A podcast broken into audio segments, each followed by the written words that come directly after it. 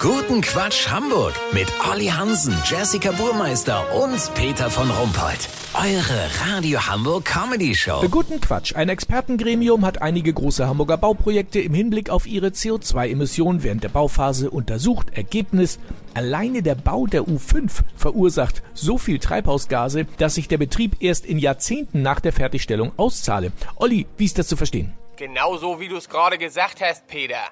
Die riesigen Mengen Erdreich für solche Vorhaben kannst du nicht mit einem Teelöffel oder einem Backförmchen bewegen. Jedenfalls nicht, wenn das Vorhaben auch irgendwann mal fertig werden soll. Dazu braucht es schweres Gerät wie Bagger, Bulldozer und Kipplaster. Solche Fahrzeuge fahren noch nicht mit einer 9-Volt-Batterie. Dazu die Baustoffe. Beton ist ein riesen CO2-Treiber. Graue Energie genannt, weil sie nie mit eingepreist wird. Im Umkehrschluss hieße das also, wir können nichts Nachhaltiges bauen, weil wir nicht nachhaltig bauen können, oder wie? So könnte man es sagen, Peter. Also führt der Weg äh, beim Umweltschutz dann doch zurück in die Steinzeit, wie viele Kritiker es in den 80ern schon formuliert hatten. Nicht ganz, denn Säbelzahntiger und Mammut sind ja ausgestorben. Außerdem sind diese Höhlen energetisch von der Dämmung her eine Katastrophe gewesen. Ja, aber es muss doch noch eine andere Lösung geben. Gibt's ja auch. Die Lösung ist in unseren Köpfen, Peter. Sie muss psychologisch und philosophisch herbeigeführt werden. Weißt, wie ich mein? Ehrlich gesagt nicht, Olli. Mobilität als solche darf nicht länger als bloße Doktrin, als Evangelium des modernen Menschen gelten. Richard David Precht hat in seinem neuen Buch Zuhause ist da, wo kein Zug fährt, das Standardwerk zu Nachhaltigkeit und Mobilität vorgelegt. Lass so machen, wenn er damit die 20.000 Kilometer Lesereise mit der Deutschen Bahn abgerissen hat, melde ich mich noch morgen. Habt ihr das exklusiv, okay? Ja,